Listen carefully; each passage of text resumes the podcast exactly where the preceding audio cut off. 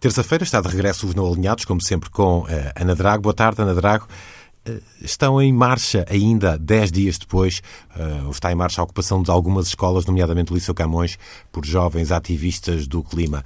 Parece-lhe demasiado ou nunca é demasiado? Eu creio que na, na, luta que tem vindo a ser feita por estas uh, novas gerações em torno dos perigos que nós enfrentamos com as alterações climáticas, nunca é demasiado. Na verdade, eles estão a, a colocar o dedo na ferida, a dizer o rei vai nu. Um, os modelos que nós temos de produção, de, de, de, de, trabalho, a forma como vivemos, aquilo que comemos, como consumimos energia, está a conduzir o planeta a um beco sem saída. E, na verdade, quem tem vindo a apontar de forma consistente que temos que alterar radicalmente a forma como estamos a funcionar nas nossas sociedades, têm vindo a ser os cientistas e esta nova geração de ativistas. Esta dimensão crítica sobre a forma como, como as nossas economias estão organizadas é tão relevante que eu de facto não acho que exista um demais, até porque todas as formas de protesto eh, têm vindo a ser democráticas, participadas, eh, na verdade não violentas contra as pessoas e, portanto, eu acho que nós temos que dar espaço para ouvir com toda a atenção a mensagem que nos querem transmitir. Algo tem que mudar. E nós temos tido, na verdade, uma política seguida por Estados, por companhias, por corporações, que têm vindo a sinalizar no seu discurso escrito ou oral a importância de enfrentar estes desafios, mas muito pouco tem mudado. E, portanto, eu acho que esta forma de ruptura, enfim, dos nossos cotidianos, das nossas instituições, a alertar para a necessidade de implementar desde desde já transformações políticas é muitíssimo importante. E eu acho, portanto, que devemos estar muitíssimo orgulhosos da forma como os jovens hoje estão a participar na política. Mas foi ou não um exagero, ou terá sido, quando se invade a ordem dos contabilistas certificados, por exemplo, eh, estando lá o Ministro da Economia, eh, invadindo um espaço que, no fundo, é privado? É essa a lógica do protesto, é interromper o cotidiano, é chamar a atenção, é alertar para que aquilo que se está a lutar é o futuro de toda a humanidade. Eu, eu, eu enfim, eh, eh, eu e o Pedro já fomos novos e lembramos-nos quando houve outros protestos de outras gerações, sempre havia as críticas do assim não, há estes jovens, há o que eles dizem, há as formas como eles intervêm. Esse discurso sobre que estas novas gerações não sabem protestar é sempre constante, mas na verdade o protesto que está a ser feito hoje hoje em dia é bem mais generoso do que aquele, por exemplo, em que eu participei, que foi sobre o acesso ao ensino superior, sobre as propinas, sobre o investimento público no ensino superior. Aquilo que está a ser dito por estes jovens tem a ver com o futuro de toda a humanidade e que, portanto, também, obviamente, com o futuro das novas gerações.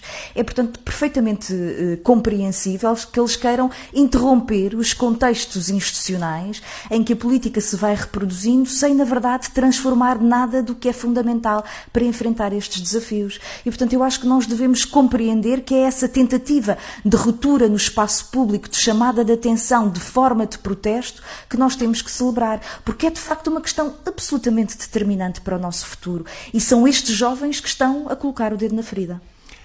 Ainda assim, e apesar de tudo, acha que as autoridades públicas, os governantes, a sociedade em geral está hoje mais sensibilizada para a questão da proteção ambiental?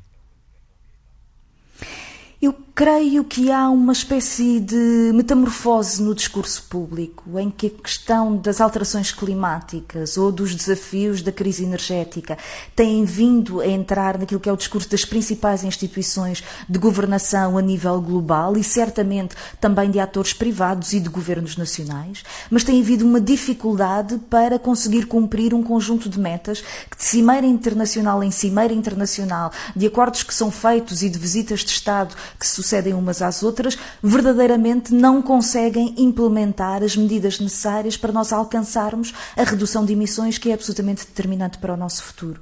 E, portanto, sim, nós necessitamos destes momentos de ruptura no espaço público, destes movimentos de protesto, e é bom que eles sejam feitos por novas formas de participação dos jovens na vida política. Queria mudar de tema, perguntar-lhe uma outra questão eh, que vai mais uma vez dividir a esquerda e a direita, ou quem está, se quiser, mais à esquerda ou mais à direita, ainda assim tendo em conta que há de ser, ou hão de ser, PS e PSD a fazer maioria uh, qualificada, estou a falar da revisão constitucional, parece-lhe que faz sentido nesta altura ou deveríamos deixar para depois?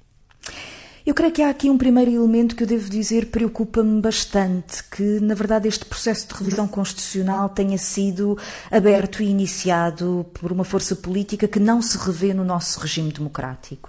O Chega é um partido político que desde o início disse ao que vinha e vinha para transformar aquilo que são as nossas garantias e liberdades consagradas na Constituição, porque não se revê nesse regime. E portanto nós percebemos que nesse discurso vem atrás dele toda uma nova onda de populismo, autoritarismo, de restrição daquilo que são os nossos direitos, de uma lógica racista, de uma lógica excludente quer incluir no âmbito da Constituição e, portanto, preocupa-me que os principais partidos vão a reboque desse processo aberto.